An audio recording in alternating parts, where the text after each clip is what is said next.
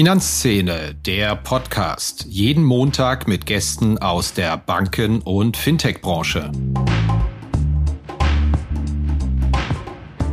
Wenn man sich anschaut, die, welche Gefechte man hatte über den Output Floor und, und die einzelnen Regelungen bei Basel III, dann sieht man eben, es ist der Bankenlobby gelungen, relevante Fortschritte beim Thema Eigenkapital äh, richtig auszubremsen. Die Lehren aus 2008 sind nicht wirklich gezogen worden. Die Gesamtstabilisierung des Systems hat nicht geklappt. Wir sind wieder in einem Rettungsmodus.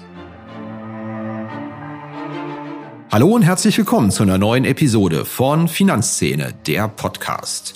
Heute ganz aktuell zu dem, was da draußen los ist. Es wird wieder Bankengeschichte geschrieben. Mit vorgehaltener Waffe übernimmt die UBS die Credit Suisse. Es gibt dicke staatliche Garantien dafür, Notenbankhilfen, Aktionäre werden nicht gefragt.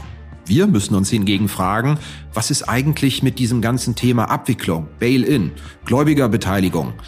Das sollte ja eigentlich alles im Krisenfall anders laufen. Jetzt wird allerdings mit dem Verweis auf die Notlage ganz anders agiert in der Schweiz. Es kriselt da draußen und wir fragen uns, wie ist das alles einzuordnen? Wir tun das mit jemandem, der mir schon vor 15 Jahren immer wieder als extrem guter Kenner der Materie, des Bankensystems, des Finanzmarkts aufgefallen ist. Mit Gerhard Schick. Er ist Gründer der Bürgerbewegung Finanzwende früher finanzpolitischer Sprecher von Bündnis 90 Die Grünen. Und ich würde einfach vorschlagen, das Thema setzt sich ja von ganz alleine in dieser Woche. Wir steigen ein. Hallo Herr Schick, herzlich willkommen bei uns im Podcast. Ja, hallo Herr Kirchner. Ein wahnsinnig interessanter Zufall. Wir haben über diesen Podcast erstmals im Januar gesprochen, haben uns dann auf einen Aufnahmetermin heute geeinigt und jetzt haben wir den Tag erwischt, nachdem gewissermaßen Banken- und Finanzmarktgeschichte geschrieben worden ist. Die UBS übernimmt man muss sagen, mit vorgehaltener Waffe durch Aufsicht und Notenbank die Credit Suisse für einen symbolischen Preis. Bevor wir zu den Ursachen kommen, war das angesichts der Lage der richtige Weg, den man da in der Schweiz gegangen ist? Naja, eigentlich würde man ja ähm, sagen, da gibt's Bankentestamente, die für den Ernstfall ähm, auch das Abwicklungsszenario vorsehen. Und ähm, das ist jetzt aber nicht so zum Einsatz gekommen, weil das einfach bei so einer großen Bank wahrscheinlich doch im Ernstfall halt nicht funktioniert. Das ist ja auch die Kritik, die immer schon geäußert worden ist. Deswegen so viele Optionen gab es jetzt nicht. Und dass die Schweizer sich für eine Schweizer Lösung entscheiden, das ist wahrscheinlich auch ein bisschen äh, typisch Schweiz und auch wahrscheinlich ein Teil des Problems, diese Nähe zwischen Aufsicht und Banken. Und ob, im Rückblick könnte es sein, dass es für die UBS ein super Deal ist. Ne? Sie kommt jetzt ja schon auch sehr günstig ähm, äh, an relevante Assets. Sie zahlt deutlich weniger als den Marktwert, der zuletzt noch äh, vorhanden war. Ja, ich glaube, wir reden hier über einen Kaufpreis von drei Milliarden Franken. Es gibt Eigenkapital, ich glaube, in Höhe von 41 Milliarden Franken. Und, das scheint mir ja ein ganz wichtiger Klicker zu sein, die Risiken sind auch noch abgeschirmt durch den Staat, zum Teil zumindest, und die Notenbank. Genau, der Staat hat da ähm, Risiken übernommen ähm, und äh, damit sind wir genau in dem Szenario, was eigentlich vermieden werden sollte, dass der Steuerzahler äh, Risiken aus dem Bankensektor übernehmen muss. Mein erster Eindruck war, wesentliche Elemente der Bankenregulierung der letzten 15 Jahre sind jetzt doch über den Haufen geworfen worden in diesem Manöver. Es gibt offenbar ein Too Big to Fail. Wir haben in den Vereinigten Staaten schon gesehen, selbst die Silicon Valley Bank war schon Too Big to Fail. Und die Argumentation gestern in dieser doch sehr bemerkenswerten Pressekonferenz aller Beteiligten in der Schweiz war, na, es ging halt nicht anders. Geordnete Abwicklung, Bail-in, alles viel zu riskant. Zu hasches Urteil, dass jetzt die 15 Jahre für die Katz waren? Nein, ich glaube, da ist, äh, da ist viel dran. Äh, es gab ja das Versprechen 2008, als äh, der Steuerzahler mit Milliarden für die Bankenrettung einspringen musste, in Deutschland allein über 70 Milliarden Euro. Das muss jetzt sein, aber für die Zukunft sorgen wir, dass so etwas nie mehr vorkommen kann. Und wir erleben jetzt, dass dieses Versprechen nicht eingehalten worden ist. Und das liegt daran, dass wesentliche Elemente der Regulierungsagenda ausgebremst worden sind. Und in der Schweiz kann man jetzt bei der Credit Suisse sagen, dass auch die Aufsichtsbehörden Skandal um Skandal irgendwie trotzdem nicht gegengesteuert haben. Bei der Credit Suisse ist es ja jetzt nicht so, dass dieses Problem erst seit äh, letzter Woche bekannt ist, sondern die Problematik ist ja Skandal um Skandal deutlich geworden in den letzten Jahren. Welche Fehler sind denn konkret gemacht worden auf dem Weg, sagen wir mal, seit Lehman und bis heute, dass sowas jetzt doch wieder passieren konnte oder wir hier hingekommen sind, dass mit einer doch rigiden Intervention eine Zwangsübernahme stattfinden muss? Ich würde mal nach vorne stellen, diese Frage too big to fail. Das war ja 2008 und noch ein, zwei Jahre danach schon eine sehr zentrale Erkenntnis der Finanzkrise, dass das Erpressungspotenzial, was zu große Banken dadurch haben, dass sie einfach nicht pleite gehen dürfen. Das bedeutet ja aber der Begriff too big to fail, dass man da raus muss aus diesem Szenario. Und äh, es gab konkrete Vorschläge. Der eine Vorschlag war eben mit einem Trennbankensystem äh, Banken kleiner zu machen. Der zweite Vorschlag war, durch höhere Eigenkapitalvorschriften dafür zu sorgen, dass das Risiko wirklich bei den Aktionären liegt, dass der Verlustpuffer größer ist und deswegen äh, die staatliche Subventionierung, die implizit äh, das Too Big to Fail äh, äh, bedeutet, dass die abgebaut wird. Und äh, das Trennbankengesetz ist in Europa komplett gescheitert. Und bei den Eigenkapitalvorschriften ähm, hat man zwar einen gewissen Fortschritt gesehen, aber wenn man das jetzt mal anguckt, es war äh, vor der Regulierung war man bei zwei bis vier Prozent äh, Leverage Ratio und jetzt ist man vielleicht bei vier bis sieben Prozent. Das heißt ja immer noch deutlich über 90 Prozent der Bankaktivitäten werden über Schulden finanziert. Das ist nicht stabil. Da ist noch zu viel Absicherung durch den Steuerzahler drin. Wie wollen Sie es denn alternativ finanzieren? Mindestens zehn Prozent Eigenkapital äh, ist die Forderung. Ähm, es gab in den USA einen Gesetzentwurf, der hat bei Großbanken 15 Prozent Eigenkapital, also im Verhältnis zur äh, Bilanzsumme gefordert. Martin Hellwig sagt 20 plus. Ähm, auf jeden Fall müssen wir da eine ganz, ganz deutliche Steigerung noch hinbekommen, damit die Risiken von den Aktionären äh, getragen werden. Und dieser Dominoeffekt, dass wenn eine Bank einen Verlust hat, man sofort Angst hat, dass die andere kippt, dass der gestoppt wird. Wenn man sich anschaut, die, welche Gefechte man hatte über den Output Floor und, und die einzelnen Regelungen bei Basel III, dann sieht man eben, es ist der äh, Bankenlobby gelungen, relevante Fortschritte beim Thema Eigenkapital äh, richtig auszubremsen. Aber sind wir beim Thema Krise eigentlich beim Eigenkapital in der richtigen Abteilung? Weil mein Eindruck doch eher ist, die Krise der US-Regionalbanken waren dramatische, rasche Abflüsse von Liquidität, von Einlagen und auch jetzt bei der Credit Suisse scheint es doch einen regelrechten Bankrun in der vergangenen Woche auch im Anschluss an dieses ähm, man muss schon fast sagen, skurrile Interview des saudischen Großaktionärs gegeben haben, man gebe kein Eigenkapital mehr. Aber das Problem waren doch da eher Liquiditätsabflüsse und dass die Liquidität nicht da war und nicht, dass die Banken eher unterkapitalisiert sind. Das ähm, ist so, dass natürlich im konkreten Fall dann immer die Liquidität ähm, das Problem ist. Aber wir müssten uns über die Stabilität des gesamten Bankensektors, die Ansteckungsgefahren nicht so Sorgen machen, wenn wir insgesamt weniger schuldenfinanzierte Aktivitäten hätten. Wir waren bei dem Thema too big to fail. Und wenn wir erzwingen würden, dass Großbanken über zehn Prozent Eigenkapital hätten, dann wären sie vielleicht auch nicht so groß und wären im Zweifelsfall abwickelbar. Aber natürlich ähm, reduziert sich das nicht auf das Thema too big to fail, sondern bei der Credit Suisse haben wir festgestellt, dass das Risikomanagement äh, nicht funktioniert hat. Sie hat ähm, bei der Pleite von Archegos ähm, deutlich mehr Risiken, äh, also Verluste gehabt als andere, war mit bei Greensill heftig dabei. Es gab äh, mit den Swiss Leaks äh, Hinweise darauf, dass ähm, noch sehr lange Kundenbeziehungen zu sehr problematischen Kunden aufrechterhalten worden sind und so weiter. Die Beschattung eines früheren Vorstandsmitglieds, also es ist ja eine, eine entsetzliche Liste. So, und da müssten eigentlich Aufsichtsbehörden einen Vertrauensverlust antizipieren und richtig durchgreifen. Aber die Finanzmarktaufsicht in äh, der Schweiz hat ja noch nicht mal die Möglichkeit, relevante Bußgelder zu verhängen und richtig durchzugreifen. Das wäre eigentlich notwendig gewesen. Und dann äh, hätte man früher agieren können, bevor es den großen Abzug von Kundengeldern gibt. Jetzt haben Banken allerdings, ich habe die Zahl eigens nochmal nachgeschaut, seit der Finanzkrise in Europa 840 Milliarden Euro ihr Eigenkapital erhöht. Allein Deutsche und Commerzbank zusammen haben seit 2008 über 50 Milliarden Euro Eigenkapital aufgebaut.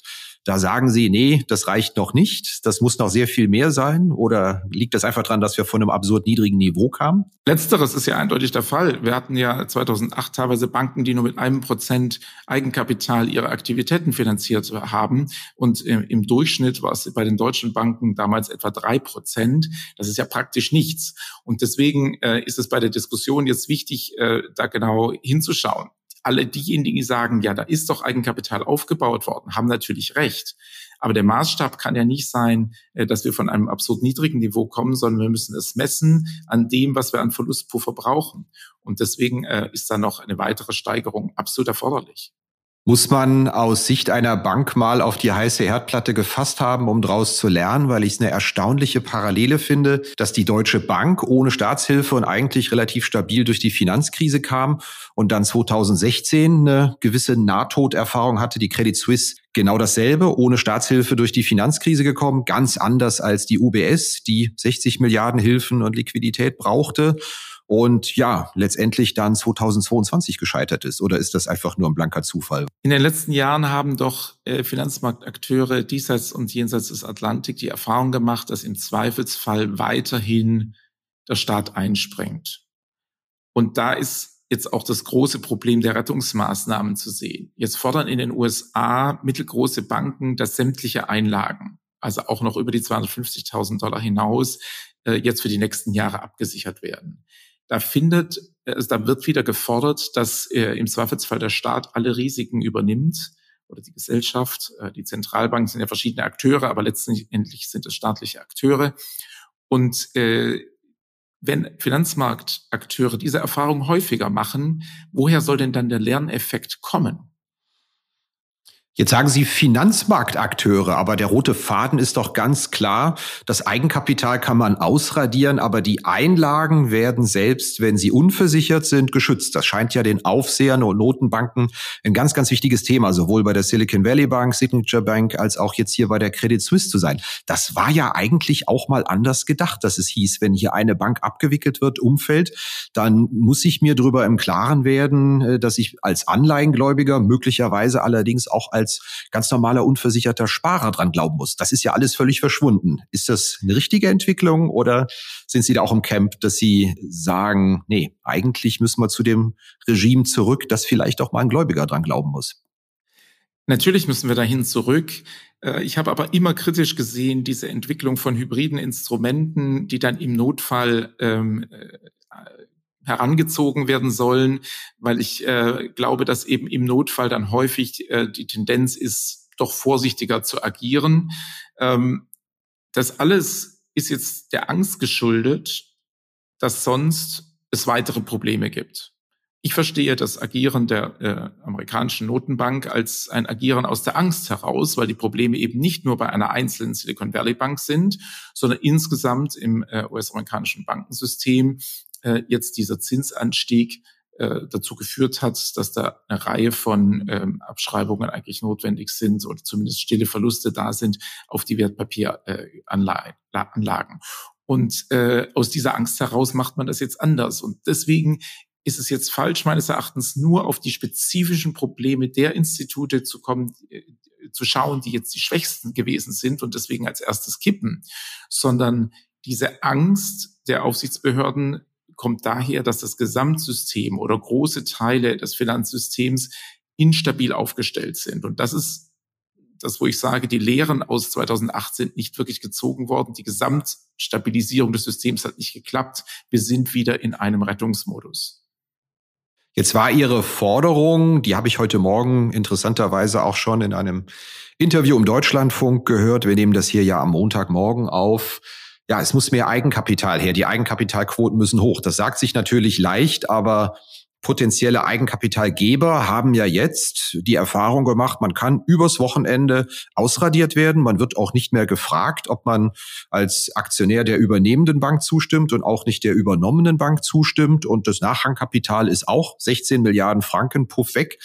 Ja, man muss ja eigentlich mit dem Klammerbeutel gepudert sein, Banken da noch Eigenkapital zur Verfügung zu stellen. Wer soll das leisten oder muss das übers Schrumpfen der Bilanzen passieren?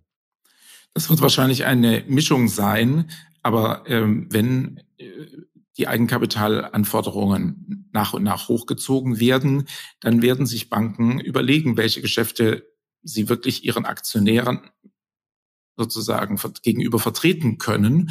Und eine Bank, äh, die ständig Strafzahlungen leisten muss und äh, deren Finanzberichte nicht stimmen, die wird kein Eigenkapital finden. Und das ist auch richtig so. Also wir müssen wieder eine gewisse marktliche Kontrolle in dem Bereich durchsetzen. Dieses Prinzip, dass Banker über Jahre große Boni einstreichen können und Gehälter und dann im Krisenfall ist aber der staatliche Akteure die Risiken übernehmen müssen, aus diesem Prinzip müssen wir raus.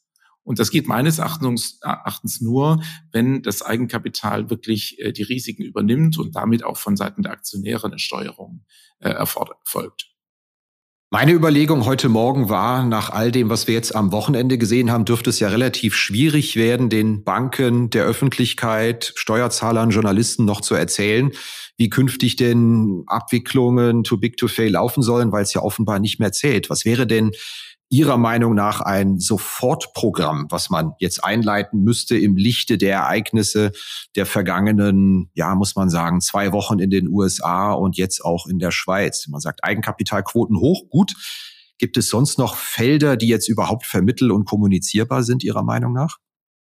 Im Vordergrund oder als erstes angehen sollte Finanzminister Lindner jetzt die Frage Vollendung Europäische Bankenunion. Denn man muss einfach für den Fall, dass das jetzt auf äh, die Europäische Union oder die Eurozone überschwappt, äh, gewappnet sein. Und das Projekt Bankenunion ist eben auf der Hälfte oder zwei Drittel äh, stecken geblieben. Es ist richtigerweise die Finanzaufsicht auf die Europäische Zentralbank übertragen worden. Es ist richtigerweise mit dem äh, Single Resolution Mechanism eine kleine Abwicklungsbehörde geschaffen worden. Aber diese Form des schnellen Eingreifens wo eben die Frage der, der Einlagensicherung und der Abwicklung und die Sicherung also der Einlagen der Bürger äh, direkt zusammengedacht ist, wie das die FDIC in den USA hat. Das haben wir in Europa bisher nicht. Und ich glaube, das sollte man ganz schnell jetzt ähm, angehen, damit wir im Zweifelsfall die schnelle Eingreifsmöglichkeit haben, die es in, in, den USA gibt. In Europa ist ja auch das Thema, wenn dann die Wettbewerbsbehörde noch in, in aller Ruhe nachher prüft, dann hat man nie eine Sicherheit, ob die gefundene Lösung wirklich stabil ist. Also das äh, institutionell besser aufzustellen, halte ich jetzt für die äh, Top-Priorität. Aber wie realistisch ist denn das? Wir haben es in guten Zeiten nicht geschafft, in vergleichsweise guten und ruhigen Zeiten das Ganze zu vollenden von einer Vergemeinschaftung von Schulden, dass man eintreten muss für die Schulden anderer Länder. Das war die Sorge, mit der das auch verhindert worden ist. Soll das jetzt im, im Lichte der Krise funktionieren? Meinen Sie, da ja, steht man dann. dann näher zusammen? ja, das, das sagen Sie, Sie mir, schauen, klar, aber erzählen Sie. Also, also schauen, schauen Sie sich doch im Rückblick mal an. 2008, 2009, als der Druck da war, vor dem Hintergrund der Finanzkrise und der, der Empörung in der Öffentlichkeit über die Milliardenhilfen für, für Banker, die vorher Millionen verdient hatten und teilweise auch noch in der Krise gemacht haben. Unter diesem Druck ist damals die Reformkommission Trennbankensystem unter Elikanen eingerichtet worden, sind mit dem Financial Stability Board sozusagen große Reformüberlegungen auf den Weg gebracht worden war die Finanztransaktionssteuer auf den Tisch gekommen etc. Da war eine richtige Reformdynamik. Und in dem Moment, wo das Licht der Öffentlichkeit weg war, Deswegen haben wir dann ja auch später Finanzwende gegründet, damit mehr Licht der Öffentlichkeit auf diese Fragen äh, gerichtet wird. Ähm, als das Licht der Öffentlichkeit weg war, sind die ganzen Reformbemühungen letztlich von der Finanzlobby wieder ausgebremst worden. Und bei der Bankenunion, die Schritte, die gemacht worden sind, sind unter der konkreten Krisenerfahrung der Eurokrise und der Angst, dass uns der Euro um die Ohren fliegt, da waren diese Reformen möglich. Und deswegen gibt es keinen anderen, keinen besseren Zeitpunkt, um relevante Veränderungen zu machen, als wenn die Markt Marktakteure wirklich Angst haben. Nur dann lässt sich der Lobbyismus offensichtlich in die Schranken weisen. Ich finde das traurig, ähm, aber, äh, aber es ist so. Und deswegen versuchen wir jetzt auch Druck zu machen aus der Öffentlichkeit, dass hier die Krise jetzt wieder genutzt wird für entscheidende Fortschritte. Letzte Frage, bevor wir nach den doch sehr harten Themen zu unserer Blitzrunde kommen. Rational wäre es doch jetzt eigentlich, wenn alle ihr Geld zu den richtig großen systemrelevanten Banken tragen, weil je größer, desto höher auch die Wahrscheinlichkeit, dass im Zweifel der Bank geholfen wird, dass sie nicht abgewickelt wird. Das müsste doch jetzt eigentlich in der Logik der letzten zwei Wochen der naheliegende Schluss für jeden Sparer, Bankkunden generell sein. Je größer, desto besser, oder? Das ist genau das, was wir in den USA sehen. Und Sie haben hervorragend zusammengefasst, was das Problem dieser Rettungsmaßnahmen ist, weil im Kern dieser Rettungsmaßnahmen immer die nächsten Probleme stehen. Und aus diesem Zyklus müssen wir raus. Ja, vielen Dank soweit. Das waren jetzt sehr harte Themen, sehr aktuelle Themen. Wir wollen jetzt im zweiten Teil unseres Podcasts auch klein wenig noch über das Thema sprechen. Was machen Sie eigentlich bei der Bürgerbewegung Finanzwende? Was treibt Sie persönlich auch um? Bevor wir damit loslegen, machen wir aber unsere kleine Rubrik Blitzrunde. Ich stelle Ihnen einfach zehn sehr spontane Fragen. Sie antworten sehr spontan, damit unsere Hörerinnen und Hörer ein kleines bisschen auch mehr über unseren Gast erfahren. Sie haben hoffentlich Zeit und Lust. Legen Sie los. Morgens Kaffee oder Tee bei Ihnen? Grüner Tee. Im Zug oder Flugzeug, Gang oder Fenster? Kommt auf die Strecke an. Äh, gerne auch mal Fenster. Im Urlaub, Strand oder Berge? Die richtige Mischung aus beidem. Haben Sie jemals eine Bankaktie besessen? Äh, Genossenschaftsanteile, ja. Ach so, doch, Entschuldigung, ich muss korrigieren. Ich habe von ein paar äh, Banken eine einzelne Aktie, ähm, um beobachten zu können, was sie machen und vielleicht auch auf einer Hauptversammlung aktiv werden zu können. Dann kann ich mir die nächste Frage ja sparen. Was müsste passieren, damit Sie sich mal eine Privatbankaktie kaufen? Aber wenn Sie schon welche besitzen, dann erübrigt sich das ja. Aber wie gesagt, äh, jeweils äh, das Minimum. Lieber morgens ganz früh ins Büro oder lieber abends länger bleiben? Morgens früh. Buch oder Netflix? Ähm, Im Moment eher Netflix. Steckt in Ihnen mehr Berliner oder mehr Schwabe mittlerweile? Mehr Berliner. Ist die Rückkehr in den Parlamentarismus für Sie denkbar, ja oder nein? Denkbar ja, aber im Moment nicht. Lieber viel Geld oder viel Freizeit? Gerne etwas mehr Freizeit. In Ihrem Büro herrscht da Ordnung oder Chaos auf dem Schreibtisch? Ordnung. Und an der Kasse zahlt Gerhard Schick da mit Karte oder in Cash? Äh, ist ein Mix kleinere Summen gern Cash. Sehr schön. Ja, prima. Das war unsere Rubrik Blitzrunde. Ich würde Sie gerne nochmal rückblickend fragen, was Sie eigentlich umgetrieben hat, den Weg zu gehen, die Bürgerbewegung Finanzwende zu gründen. Was war da eigentlich die Ursache der Anlass? Sie waren ja in der, in der Partei Die Grünen gut unterwegs gewesen. Ganz viele haben mir auch damals gesagt, oh, der Schick, der macht mal eine richtige parlamentarische Karriere. Das ist der kommende Mann bei den Grünen. Dann kam aber irgendwann der Einstieg in das Thema Bürgerbewegung Finanzwende. Was war der Hintergrund? Was treibt Sie da um? Ich hatte natürlich äh, schon länger beobachtet, dass wir die zentralen Regulierungsschritte am Finanzmarkt nicht durchgesetzt bekommen und ähm, ich habe das ja nicht allein gegründet, sondern mit vielen anderen zusammen haben wir uns äh, aus Anlass dieses zehnten Jahrestags der Lehman-Pleite dann überlegt, ähm, wie reagieren wir eigentlich darauf, dass die entscheidenden Veränderungen nicht äh, durchgesetzt sind. Und unsere Analyse war eben, dass das zu stark ein Fachdiskurs ist. Und in diesem Fachdiskurs dominieren die eigeninteressierten Akteure aus der Branche und setzen sich da durch. Die Öffentlichkeit interessiert sich zu wenig. Und äh, deswegen haben wir gesagt, wir versuchen mit äh, Bürgerbewegung Finanzwende einen Akteur auf die, an den Start zu bringen, wo sich Bürgerinnen und Bürger einmischen können in die Finanzmarktdiskussion. Wir wollen ein Gegengewicht zur Finanzlobby aufbauen. Und bisher sind wir da auf gutem Weg und äh, ich glaube, das ist die richtige Strategie. Die naheliegende Frage, wie finanziert man denn sowas, was Sie da tun? Haben Sie Sponsoren? Äh, wir haben Mitglieder, ähm, die uns fördern. Äh, das sind äh, mehrere tausend und zahlen als eher kleinere Beiträge im Monat und also fünf Euro, das ist der Mindestbeitrag, weil sie unsere Arbeit gut finden, wichtig finden und unterstützen wollen. Das ist für viele auch so, dass sie sagen, ich kann mich eigentlich mit den Themen nicht beschäftigen. Ich weiß, dass sie wichtig sind, aber für mich ist das zu kompliziert, aber ich möchte, dass sich jemand damit beschäftigt und deswegen beauftragen die uns sozusagen, in ihrem Namen da auch aktiv zu werden. Und auf der anderen Seite gibt es äh, Stiftungen, die einzelne Projekte finanzieren. Das ist zum Beispiel die äh, Schöpflin Stiftung oder Partners for New Economy oder die Böckler Stiftung. Dann erklären Sie uns doch mal, in welchen Bereichen Sie auch Punkte setzen wollen, wo Sie Veränderungen anstreben. Sie konkret sagen, hier läuft etwas schief. Das ganz große Thema Banken, Bankenregulierung hatten wir jetzt schon besprochen. In welchen Feldern sind Sie denn im Moment noch aktiv? Wo sehen Sie den dringenden Handlungsbedarf? Finanzkriminalität äh, ist ein Thema, was mir sehr am Herzen liegt. Äh, ich habe ja im äh, Bundestag äh, den Untersuchungsausschuss zu Cum-Ex initiiert, äh, weil ich damals den Eindruck hatte, äh, das muss dringend aufgearbeitet werden. Und die Entwicklung zeigt ja auch, ähm, dass dieser Skandal einen enormen Umfang hat und, und es wichtig war, daran zu gehen. Und das beschäftigt mich weiter. Die Credit Suisse ist ja auch ein Beispiel dafür, über die wir vorher gesprochen haben, dass in Banken zu viel Nähe zu äh, kriminellen oder zwielichtigen Akteuren da ist. Und äh, an der Stelle braucht es dringend ein stärkeres äh, Eingreifen des Staates.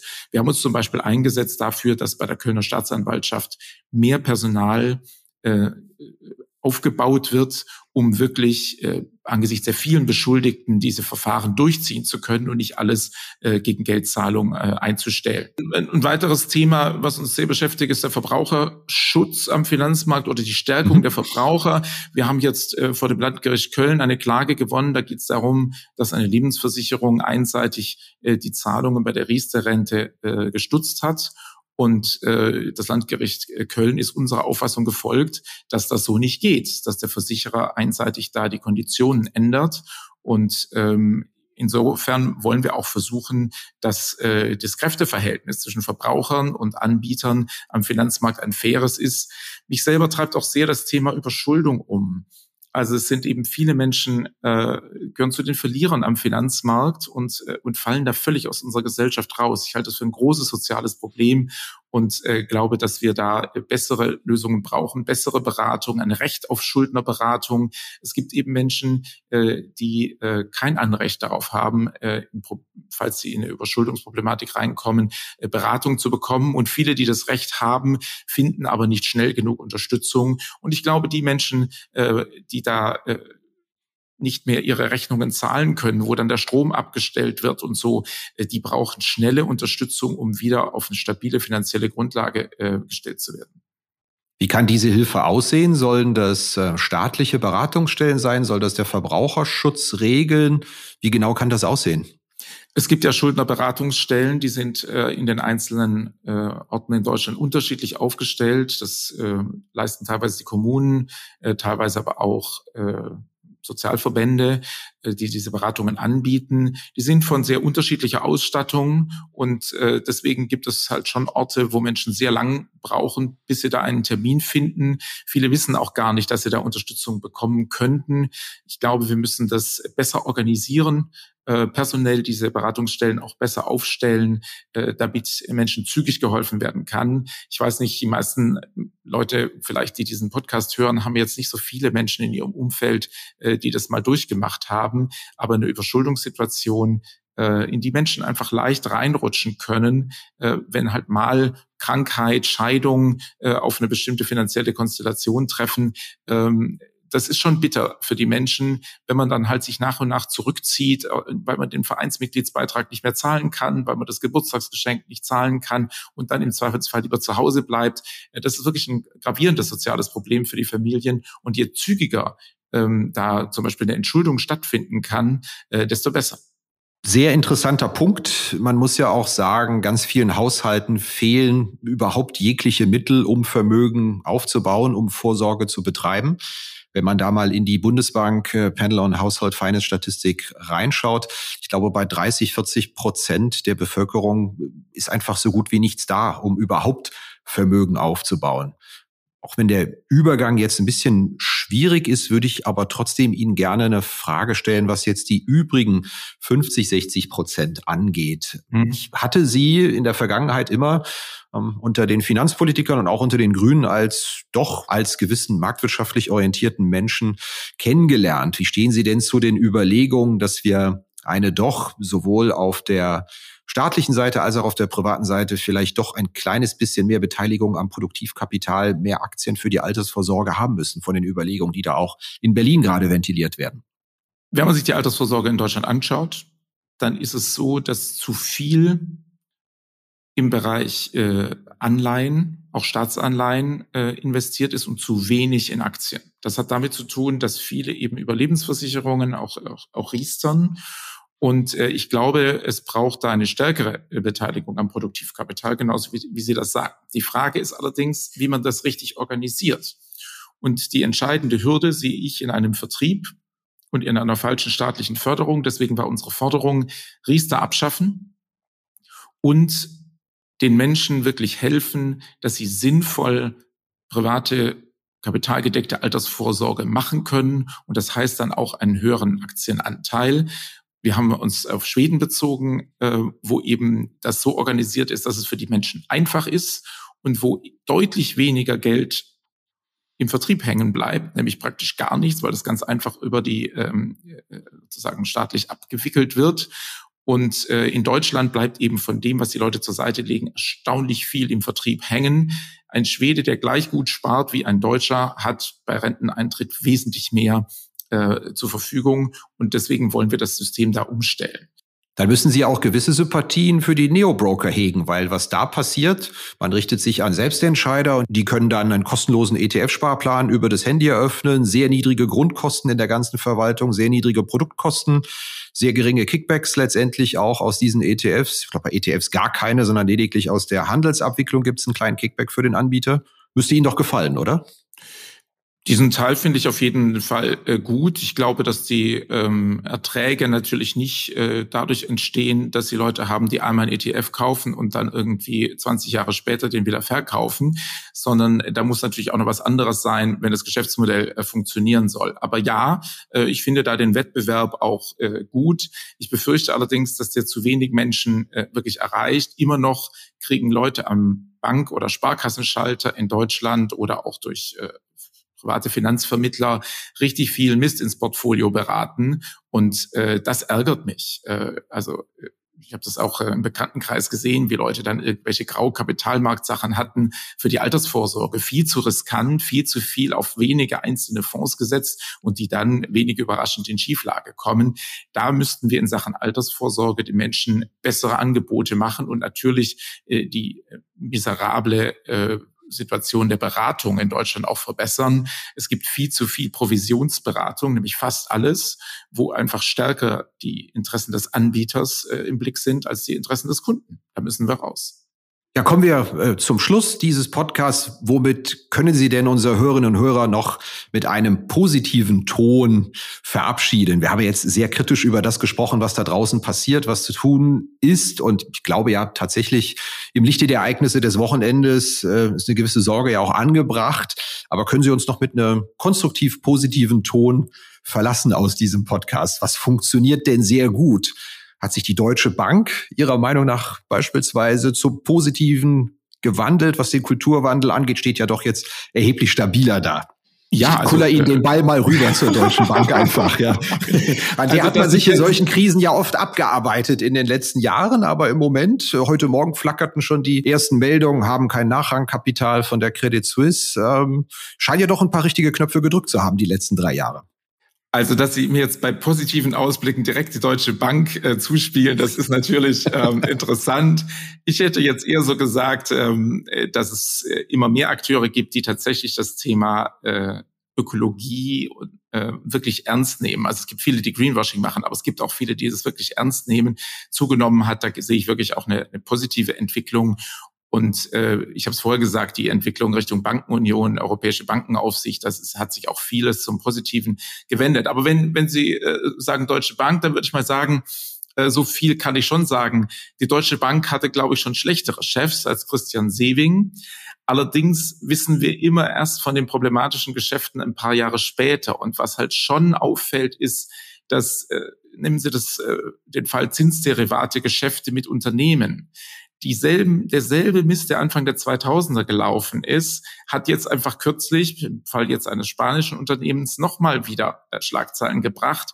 Und deswegen bei aller positiven Entwicklung, die man vielleicht da in letzter Zeit sehen kann, ähm, ich sehe einfach schon, dass das Geschäftsmodell globaler Großbanken, und dazu gehört die äh, Deutsche Bank, nur mit gutem Geschäft offenbar schwer denkbar ist. Und deswegen sehe ich das schon noch eine große Strecke zu machen.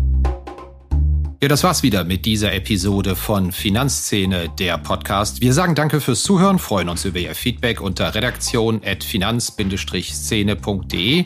Kontaktmöglichkeiten auch über Threema in den Notes zu diesem Podcast. Vielen Dank. Redaktion und Host Christian Kirchner. Coverdesign Elida Atelier Hamburg. Produktion und Schnitt Podstars bei OMR Hamburg. Musik Liturgy of the Street von Shane Ivers www.silvermansound.com.